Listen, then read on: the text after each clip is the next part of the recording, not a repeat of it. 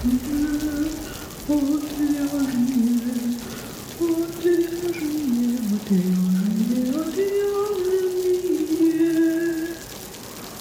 шоу «Отвяжные». Привет, вы слушаете подкаст «Отвяжный», первый подкаст о вязании на русском. Этот подкаст является частью проекта «Не без дела» о художниках-ремесленниках. Я Марина. А я Оксана. И сегодня мы поговорим о универсальной вещи. Это шоу «Отвяжные». Вещи, которые хочется носить весь год, в любую погоду, которая всегда в тему и в ней всегда комфортно. Также затронем, из каких материалов лучше делать такую вещь, расскажем о своих вещах, которые нам хочется постоянно носить. И, конечно же, это вещь вязаная, мы же тут про вязание говорим. Оксана, скажи, пожалуйста, есть ли у тебя такая вещь? Да, я как раз в начале лета, наверное, все таки в конце весны, да, да, создала такую вещь и поняла, что это такая универсальная вещь, которую мне хочется постоянно носить и когда я собираюсь куда-нибудь выходить из дома, именно к ней у меня тянется рука. Что же это за вещь? У меня это свитер, немножко удлиненный, из комфортной пряжи, приятный очень. Что за пряжа? Это полушерсть, можно так сказать, только если говорить про шерстяную часть, это меринос и кашемир. А если говорить вот оставшуюся, то это хлопок с шелком. То есть получается 50 на 50, да, теплое волокно и такое не теплое волокно, скажем так. И это очень комфортный состав для меня. Крой, кстати, очень простой, то есть можно даже сказать, что это, в общем-то, четыре прямоугольника, да, Спущенный рукав от этого пройма практически там не вывязывается. Ну, единственное, вывязывается, конечно, горловина, скос плеча достаточно небольшой, ну и рукава достаточно просто вяжутся с убавками в сторону запястья. И, как я сказала, это свитер, поэтому у него высокое достаточно горло, мне комфортно с высоким горлом, потому что, если говорить даже про лето, в Петербурге бывают ветра, и вот этот свитер из полушерсти я носила достаточно много летом, особенно когда ты выходишь куда-то на набережную, на залив, ветер сильный, и, в общем-то, в таком свитере совсем не жарко, и горло от ветра закрыто. И, кстати, на такую модель меня как раз-таки Марина натолкнула. Она вязала, если я не ошибаюсь, на заказ такую вещь, и я уверена, что у нее самой, наверное, есть такая подобная. И интересно, если спросить ее про универсальную вещь, она укажет на нее или нет. Удивительное совпадение, но я сейчас сижу именно в этом свитере, который вдохновил Оксану. Мне кажется, что для меня этот свитер все-таки не универсальная вещь, потому что свитер, когда мы говорим свитер, это у нас что-то с горлом, хотя я часто называю свитером вообще все плечевые кофты, потому что простые люди не понимают. Но люди, которые не шьют, которые не вяжут и не делают одежду, они зачастую не понимают различий, и проще сказать свитер. В общем, для меня свитер с горлом — это не очень удобно, хотя сейчас, когда прохладно уже стало, мне нравится, что есть горло у свитера, что не нужно дополнительно брать какой-то шарфик, но все равно очень неудобно, потому что мне кашемир сейчас, прямо сейчас кашемир колет мне горло. Это шоу «Отвяжные». Для меня Вещь, которую я чаще всего надеваю, это кардиган. Крой я придумала сама, он свободный, асимметричный. Я бы назвала, что это просто обмотанный палантин, как бы закрепленный швами в некоторых местах. И этот кардиган я вот реально носила всю зиму, осень. Ну, то есть, как только я его себе связала, я непрерывно его ношу. Единственное, что он был э, шерстяной, то есть из, из кашемира, такой из какого-то колючего кашемира. И летом все-таки в нем иногда было жарковато. Ну, в 25 было жарковато, в 20 нормально. Ну да, у нас такое лето, что, в общем-то, даже 25 не всегда бывает, да. Поэтому кардиганы, например, для Петербурга это тоже такая вещь универсальная. Не всегда понятно, какая погода будет днем, когда ты выходишь утром, и хочется и вроде бы как по-летнему одеться, и в таких случаях кардиган незаменимая вещь, потому что в любой момент ты можешь накинуть на плечи, тебе уже вроде как тепло, даже в летнем платье. Я брала его в Узбекистан, потому что я не люблю солнышко, и мне нужно прикрывать всегда руки, плечи от солнышка. В целом было нормально. Было плохо, когда на меня пекло солнце. То есть в Узбекистане, в Кашемире летом норм? Ну, если ты не на, в тени, а не на солнце, то да. А в основном там было прохладно, Последние дни было 28. Ну и в целом было нормально, потому что он не, при... не соприкасается с подмышками, и, соответственно, я не потею. Ну и для меня это очень важно, чтобы вязаная вещь не соприкасалась с подмышками, потому что потею я достаточно легко, у меня терморегуляция живет вообще своей жизнью. Я быстро мерзну, быстро потею, только и успеваю раздеваться, одеваться. Ну, кстати, тоже вот интересная тема, и опять же, возвращаясь к составу универсальной вещи, если говорить про натуральные составы, я считаю, считаю, что даже э, шерстяные вещи, они более комфортные, например, в теплых помещениях, чем вещи, например, полушерсть, если кроме шерсти там есть акрил, ну или любой другой синтетический материал. Опять же, я говорю по своим ощущениям. У меня есть такой свитер, мне очень он нравится, это опять же свитер, да, если говорить про форму, то он очень похож на ту вещь, про которую я изначально говорила. То есть это такая тоже для меня универсальная вещь, могла бы быть, если бы это не был свитер свитер из полушерсти, потому что в этом свитере просто в помещении находиться, особенно если уже включено отопление, просто невозможно. Из-за того, что там достаточно большая синтетическая составляющая, у меня ощущение, что я просто в каком-то целлофановом пакете, ну, не очень комфортные такие ощущения. Все-таки, если бы это была, например, шерсть, и я действительно иногда хожу в шерстяных свитерах на работу, например, да, где есть отопление зимой, ну, единственное, там не в кашемире, может быть, а в мериносе или там меринос с кашемиром, то в них, в принципе, все равно комфортно, потому что тело дышит. А вот в синтетике тело не дышит, и от этого создается такое ощущение теплички. И все же я бы, наверное, говорила про универсальные вещи, которые без состава синтетики, ну или какое-то количество минимальной синтетики, типа 10-15%, что, может быть, как раз-таки добавляет износостойкость материалу, это тоже неплохо, но вот если уже там больше 25%, то не совсем комфортно, вот, например, в помещениях в этих изделиях находиться. Это шоу отвяжные. Так, я еще не договорила на самом деле про свои универсальные вещи. Этим летом обнаружилась вторая такая вещь для меня. Это понча. Ну, оно немножко сшито по рукавам, но в принципе схоже с кардиганом с тем, что оно очень свободное. Единственное, что в понче зачастую проблемно запихнуться в рукава курток, и я чувствую себя такой немножко бомбочкой, когда иду в куртке и в понче. Но в целом можно, то есть я его надевала и осенью, то есть весной, и зимой, и мне нравится, ну как бы что из-за того, что организм мой сам с терморегуляцией плохо справляется, мне помогают такие свободные вещи, которые не обтягивают тело и, соответственно, создают свой микроклимат там внутри, поэтому я не так остро реагирую на изменения температуры. И очень сейчас в тему моден оверсайз, как раз для тебя. Да, да, я прям прозрела, и мне так хорошо стало.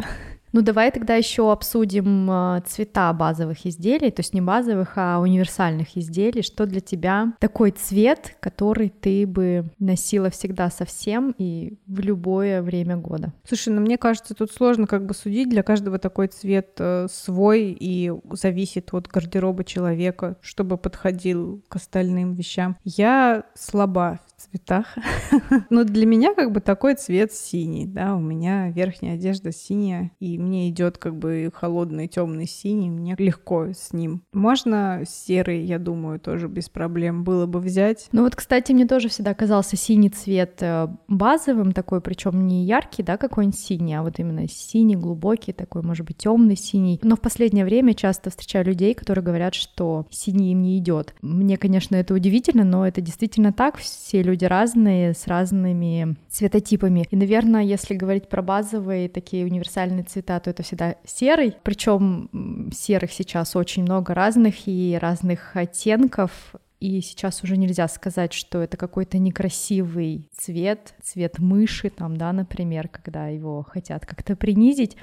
Выбор серых очень большой, но при этом он все-таки универсальный цвет. Я бы еще назвала универсальным бежевый, да, такой, но не назову, потому что лично у меня с бежевыми цветами очень сложные отношения. Вот я бы сказала, что мне как раз они не идут. Мне кажется, что они иногда могут как бы обезличивать внешность, да, немножко. И, как голенькая. И да, и как голенькая. При этом есть некое ощущение, что когда ты надеваешь вещь телесного цвета, как будто на тебе и нет ничего. Или создается впечатление более полного тела, да, то есть получается, что это изделие выступает в роли кожи, и получается, что ты такой немножко шире, чем есть на самом деле. Ну, слушай, я бы все-таки поспорила насчет цвета, насчет серого цвета. Я думаю, что просто цвета, которые больше всего сочетаются с остальными цветами. И я не знаю, какие это цвета, да. Я знаю белый, черный, совсем пойдут.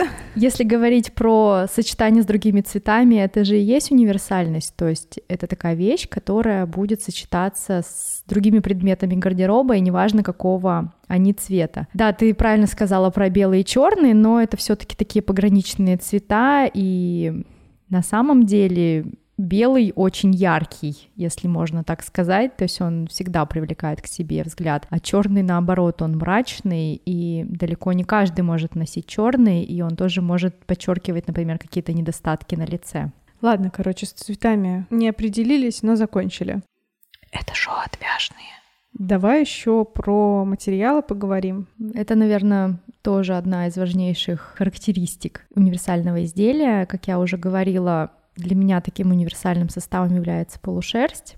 Причем не обязательно там, как я говорила, кашемир, там шелк, это может быть просто шерсть с хлопком, например. Или, кстати, для меня также универсальным, наверное, составом является стопроцентный хлопок. Несмотря на то, что это считается летний состав, я бы сказала, что зимой он очень даже неплохо себя ведет. Я, опять же, наверное, на свой опыт э, опираюсь и говорю про офис, потому что зимой я очень много времени все-таки на работе в офисе нахожусь, и офис с отоплением зимой для этого очень даже подходят хлопковые изделия, то есть стопроцентный хлопок.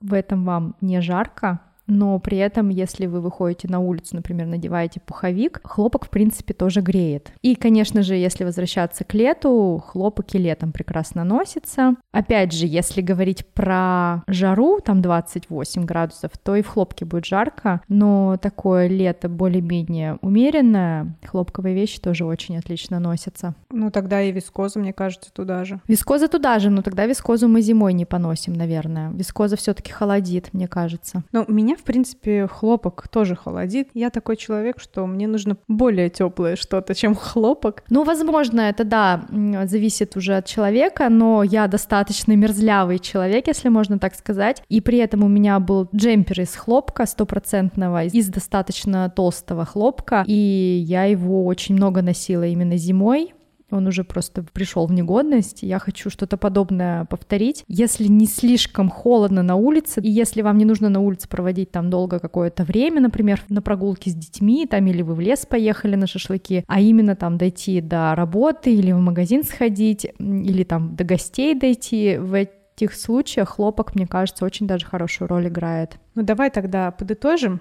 Я в итоге считаю, что базовая вещь должна быть цвета, который сочетается с остальными цветами в гардеробе. А Оксана считает, что она должна быть серой. Нет, у меня нет, конечно, такой прям э, резкой характеристики. Я с тобой полностью согласна, что, конечно, нужно характеризовать свой гардероб и понимать, э, что впишется в ваш гардероб. Но если говорить про серый, просто он, скорее всего, подойдет ко всему. Мы, конечно, можем копаться в том, что, например, есть теплый серый, который не подойдет там тоже каким-то цветам, ну, условно, да. Давайте, да, остановимся на том, что это универсальный цвет, тот, который подойдет к большинству вещей в вашем гардеробе. По составу мы сошлись на том, что это должен быть натуральный состав, шерсть, сочетание различных шерстей, различной шерсти различных животных и, возможно, даже добавление хлопка. Насчет вискозы мы, кстати, не проверили все-таки, каково в ней зимой. У меня есть кардиган из вискозы, я поношу его зимой. Ну смотри, если, например, шерсть с вискозой, то почему бы и нет? Я имела в виду, что, например, стопроцентная вискоза, мне кажется, она не особенно-то греет. А, кстати, я вспомнила, я же носила я носила кардиган из вискозы зимой. То есть, когда мне нужно было прикрыть плечи, потому что я в платье с короткими рукавами, но в то же время на улице было слишком жарко, чтобы надевать какой-то теплый кардиган под куртку, ну не теплый, даже шерстяной. Я как раз-таки надевала кардиган с вискозой. Ну, видишь, он все-таки более такую декоративную роль да, играет, да? Да, Но сложно судить э, в сравнении с хлопком, потому что, ну, мне реально как бы холодно холодно в хлопке зимой. В общем, на хлопке мы с Мариной не сошлись. Да, да, не, непонятная обстановка с хлопком. Про свободу облегания, про крой. Ну, по-моему, мы тут обе пришли к тому, что все-таки такой крой типа оверсайза достаточно носибельный, да, и удобный во всех ситуациях. Да, да, что-то такое свободное, больше походящее на даже накидку. Ну, то есть у нас получается речь о такой вещи, которая даже не основная по факту. Да нет, почему? В принципе же даже свитер, например, оверсайз или там джемпер оверсайз сейчас прекрасно можно комплектовать и с платьями, да, накидывать на платье, и с широкими брюками, например, и с узкими брюками скини, и с юбками. Кстати, по поводу пончо ты же и указала, что не со всеми куртками можно его надеть, да? А если это все таки свитер, например, или джемпер, где отдельные рукава, то все таки с куртками это носить более удобно. Ну, знаешь, куртки тоже разные бывают, и я знаю людей, у которых все куртки с глубокими, с опущенными, сильно опущенными проймами, Поэтому я не думаю, что у них возникнут какие-то проблемы с ношением таких вещей. Ну да, мы опять возвращаемся к тому, что нужно смотреть, какой у вас гардероб. Если какая-то более узкая верхняя одежда, то пончо тут не совсем будет универсальной вещью. На этом, наверное, все. Это шоу «Отвяжные». Поговорили, мне кажется, мы обсудили все и не обсудили ничего. Рассказывайте о своих вещах, которые вы носите чаще всего. А мне кажется, что как раз-таки такие разговоры наводят на какие-то мысли дополнительные, может быть, даже в чем-то вдохновляют. И очень хочется верить, что те, кто нас послушали, задумались о том, что для них универсальная вещь, и, может быть, даже решат, что им нужно непременно создать что-то такое. Ну, возможно, я надеюсь. Если это так, Сообщите, пожалуйста, нам об этом, чтобы я не грустила, что мы не рассказали ничего полезного. Мы разыгрываем книжку, точнее журнал, автор Элизабет Ловик «Шетландские ажурные узоры» книжка с узорами, с техниками и даже с готовыми схемами шалей и, кажется, еще носочков. Журнал на английском. В чате слушателей я показывала, как она выглядит. Вы можете добавиться туда, посмотреть. Что нужно, чтобы поучаствовать в розыгрыше? Нужно оставить отзыв о подкасте в Apple подкастах или в других местах, где вы слушаете подкаст, и прислать мне скриншот вашего отзыва. Куда слать? Есть в описании подкаста почта или в Telegram так вы станете участником. Подписывайтесь на подкаст «Отвяжный», подписывайтесь на подкаст «Не без дела», ставьте лайки, ставьте звездочки, рассказывайте о подкасте друзьям, делитесь в соцсетях. Чем вас больше, тем сильнее нам хочется продолжать. И не забывайте вязать, пока слушаете подкаст «Отвяжные».